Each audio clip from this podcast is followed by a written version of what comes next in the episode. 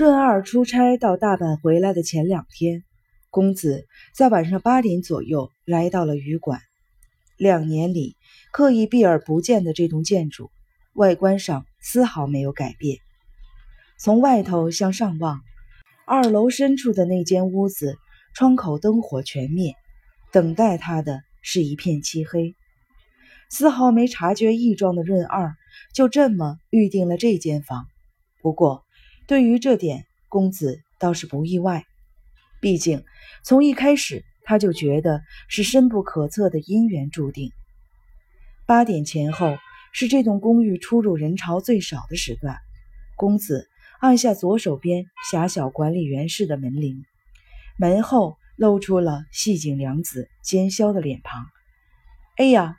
良子一见到公子，眼睛瞪得比铜铃还大。公子快速地闪进了屋内，若在走廊外磨蹭半天，不知会不会让外人撞见。我，我到这儿是因为最近一直想起妈妈桑。已经过了好一段时间了呢。哎，请坐。梁子笑眯眯地请公子入座，跟原本推测的一样。值大夜班的警卫老公不在，只有梁子一个人在家。不过也有件事超出了公子的推想：房间一角堆的坐垫上头，那只长得极像老鼠的茶褐色的吉娃娃，一见公子便猛摇那短短的尾巴，站起来把鼻子朝他的膝盖凑过去。哎，这只狗！公子很惊讶。没错。是生芳小姐的狗，它非常聪明伶俐。两年前你常来这儿，他还记得呢。生芳小姐在她去世的前两天，把狗送给了我。也正是因为这一点，显现出生芳小姐已经准备自杀。警察们怎么都不肯收回她服用过量安眠药致死的说法。后来这只狗在我这边生了三只小狗，我把它们都卖掉了。还卖了个相当好的价钱呢。这只吉娃娃也窥见了自己与恒子之间的缠绵。公子就这么的让狗舔着，蕾丝手套怎么也不肯脱下来。拿起茶碗时，也牢牢的戴着手套端着。虽然这举动挺没礼貌的，但他主要是为了做衣服而来，并没有那么不自然。公子与良子闲扯追忆了一些生方恒子的往事，然而他心中最在意的其实是时间，他并不想拖拖拉拉太久。那个房间现在还住着什么人吗？公子开始试探。一个月前空下来，马上就有人预定了。说到这个，是位叫做小泽的人，难道你不觉得很奇怪吗？跟包养生芳小姐的人同姓，嗯，之前那个小泽是大阪人，这次这位可是东京人呢。不过倒是还没有仔细询问对方，等他搬进这里后，我要好好的打听一番。良子至今什么都不晓得，包括预定公寓的人是小泽诚一住的次子，还有新婚妻子就是公子这件事情。润二。还什么都没有跟管理员说呢，这点对公子而言纯属侥幸。要是梁子从润二那里听到了些只言片语，应该会兴奋过度的跟老公报告。要不了多久，全栋住户可能全知道了。即便只有一个人知道了这个秘密，对公子的计划而言，都可能带来致命的威胁。总之，非阻止这个连锁反应发生不可。梁子阿姨，今晚忽然来打搅您，什么伴手礼都没有带，真的很抱歉。别这么多礼了，你好久没过来坐坐，我高兴都来不及呢。对了，你结婚了没有啊？我嘛？目前还没有对象，只想朝开一家小裁缝店的梦想前进。很感人，一直朝这个领域努力发展，好的结婚对象一定就要出现了。什么都不知道的细井良子安慰着公子：“是吗？反正我也不愿意多想。要不这样好了，梁子阿姨，我帮你做件衣服当做伴手礼吧，就在这儿帮你量身，可以吗？”我的衣服吗？技术还是跟以前一样差劲儿？没这么回事。两年前你帮我做的那些洋装很适合我，穿出去常常被大家称赞呢。我好好收着。从那以后啊，我再也不想找别的店去做衣服了。梁子之后没找别人做新衣服，应该是因为吝啬吧。他一听到公子的提议，开心的笑到合不拢嘴，对公子絮絮叨叨的说着客套话：“梁子阿姨，量身之前，我想参考之前帮你做的洋装，可以借我看一下吗？”“好的，好的，我把它们好好的收在衣柜里呢，现在去拿。”当梁子面向衣柜，露出整个背部时，公子从口袋里拿出一个银色圆形的金属制品，正是之前在恒子房里换衣服时不小心从口袋里掉出来的、落到床下的那个卷尺。公子从顶端拉出有着红黑双色刻度的黄色卷尺，一端卷在戴上手套的指头上绕了好几圈，金属壳子那一侧的卷尺也同样捆得紧紧的。公子将中间那段被绷得快断裂的卷尺从梁子身后绕过了他的下颚。快五十岁、干巴巴的女子，瘦弱无力。即便如此，她死前的痉挛依旧十分惊人。公子感觉到了比预期长好几倍的时间，而且他担心受害者再度苏醒过来，用全身的力量勒紧了卷尺。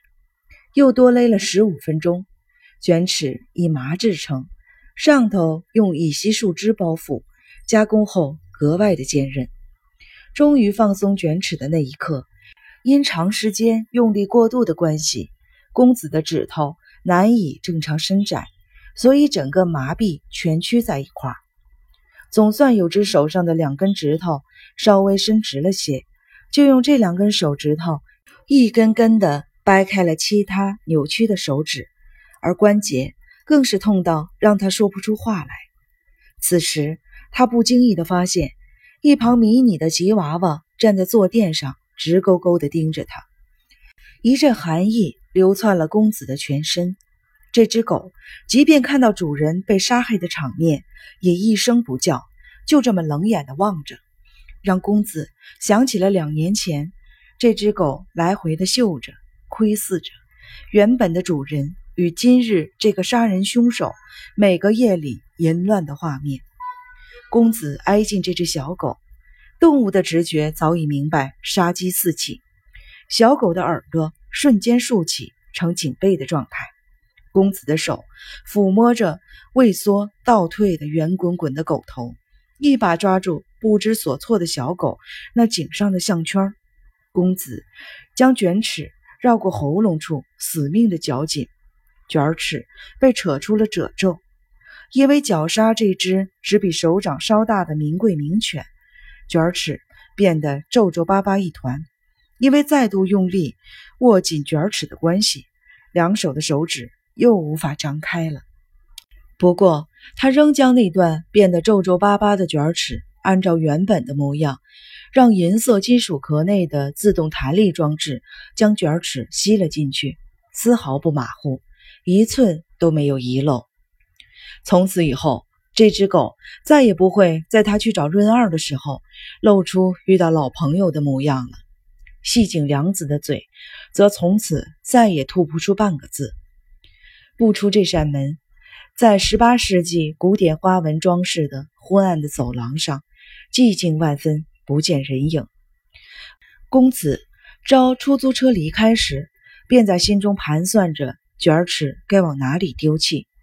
他脱掉了手套，屈身活动一下指节。多亏了这双手套，在管理员房间内没有留下一枚指纹。隔天报纸上斗大的标题报道着木白台高级公寓管理员妻子遭人杀害的事件。今天早上，值夜班的丈夫发现了尸体。报道上写着，有两只茶碗与两枚坐垫，推断是遭熟人杀害，或是在客人回去后，犯人才随后进屋绞杀行凶。目前尚未确定。不过，警方分析，由被害者的爱犬也遭人杀害这点来看，最近出入这房间的熟人将被列为主要的嫌疑犯。根据犯人没有留下任何指纹，现场也找不到绞杀用的凶器等线索，暗示这是一起预谋杀人的犯罪行为。所谓最近出入这间房子并与被害者熟识的人，警方的侦查范围应该不至于追溯到两年前吧？这两年的时间里，公子与细井良子断绝了所有的关系。自从生方恒子将那只吉娃娃送给了细井良子之后，一次也没有进过管理员的房间。即使由良子的爱犬巡线搜查。也应该扯不到自己身上才是。公子十分的安心，他将凶器卷尺从沿海的岩壁上，如抛下一颗小石子般往深海投下。从此以后，他便与润二在公寓里共组愉快的家庭，一丝丝挂念，一点点忧虑都不再有，十足的宽心自在。你的手指头怎么了？店里的朋友问。公子自己也吓了一跳，从那天起，手指头就越来越僵硬。公子养成了随时做伸展运动的习惯，虽然提醒自己别在店里这么做，但当别的女店员在招呼客人，自己闷得发慌的时候，这个习惯动作便不自觉地跑了出来。嗯，没什么大不了的，之前搬重物，所以手指变得怪怪的。一定是因为没有常常跟爱人牵手。店里的妈妈桑拜托他在结婚前尽可能的留下来帮忙。他看在往日情面上，继续在这里工作。不过也再也做不了多久。